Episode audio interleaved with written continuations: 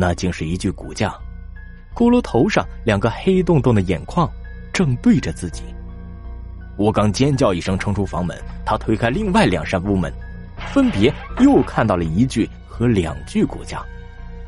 这一家人居然全变成了骷髅。吴刚又一次冲到那病女孩的床头，急急的问：“这、这、这到底是怎么回事？”李梅的声音极小。吴刚费了半天劲，终于听出了端倪。他是这座宅子唯一的继承人，所有亲人都在一场火灾中去世。他继承这祖宅时，起初还好，后来总觉得这宅子里还有人。明明放在桌上的东西会突然失踪，摆好的桌椅会改变地方，而一天他在照镜子时，发现镜子里的人。居然与他的动作不一致，他的魂魄被吸了进去，镜子里居然又走出一个李梅。这个李梅对他说：“这宅子怨气太重，他祖上那位大官在建宅子时设置了一个金库，完工后为掩人耳目，竟然在酒里下毒，将所有工匠全部毒杀。据说那些工匠死不瞑目，全都是睁着眼的。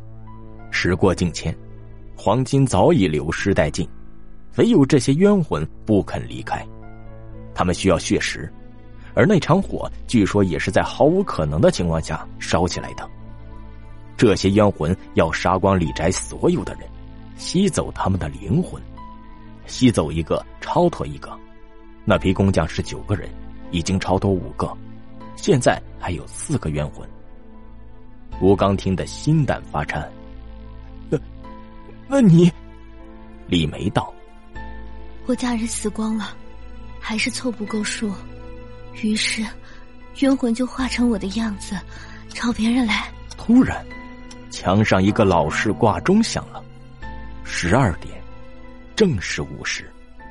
李梅一睁眼睛，来了。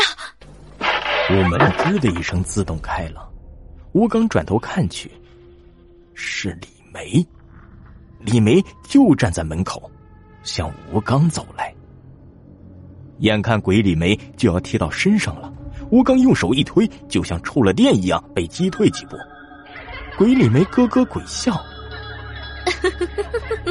“你要对付我，我是鬼呀！”吴刚向楼外跑去，屋子里所有的灯都灭了。他冲下楼梯，一头撞在人身上。吴刚用手机一照。面前站着李如和周若，吴刚叫道：“呃，你、你们、你们是人是鬼？”话音刚落，恐怖的事再次发生。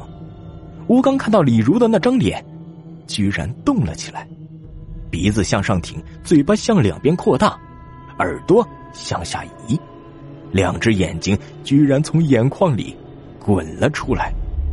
吴刚一声大叫，他被吓死了。李如摸摸吴刚胸口，心脏已经停止跳动，便向楼上叫道：“开灯！”灯光大亮，鬼李梅拉着病李梅的手从楼上下来，笑道：“呵呵，这点子吓人吧？真不愧咱吓死他栏目的美名。”楼梯下有个暗门开了，小强和栏目组长走出来，李如从脸上揭下一个精巧的面具，都录下了。小强点头，啊，这次肯定大卖。这是栏目组的一个圈套，宅子是租下的，里面到处都安了录像设备。那个病李梅与鬼李梅是姐妹，不用化妆就很像。他们暗中拍这种吓死人的录像，卖给国外的网站赚钱。小强问：“尸体怎么处理啊？”鬼李梅道：“东边树林里有狼，让他们毁尸灭迹。”最好不过，栏目组长道：“你确定他只是单身一人在市里？”鬼李梅点点头。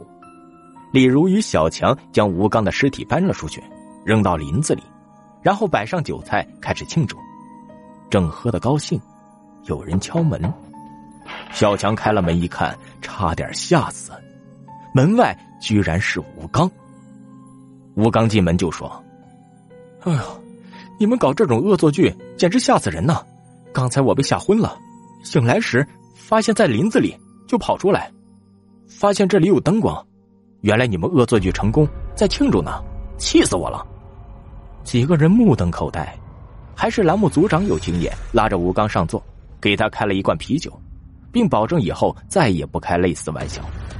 栏目组长暗中将一把安眠药片融进酒里，无论吴刚是不是听到了他们的对话，这人都不能留。栏目组长给其他几人使了使眼色，又喝了一会儿。吴刚拿出张照片问：“你们认不认识这个人？”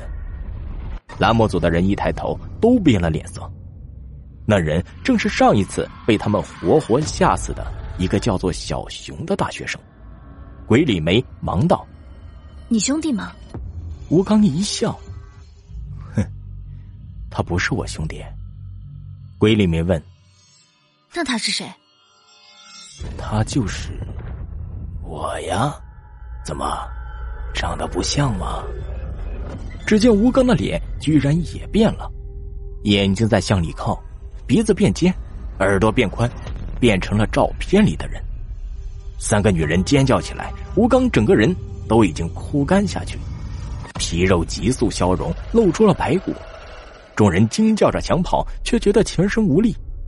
吴刚开了房门，外面亮起十几对蓝幽幽的眼睛，齐齐的说：“别挣扎了，酒里有安眠药，你们总吓死别人，这次轮到你们了。”三天后，宅子的主人回来了，他推开门，发现里面倒着七具白骨，其中六具是被狼啃过的，中间的一具。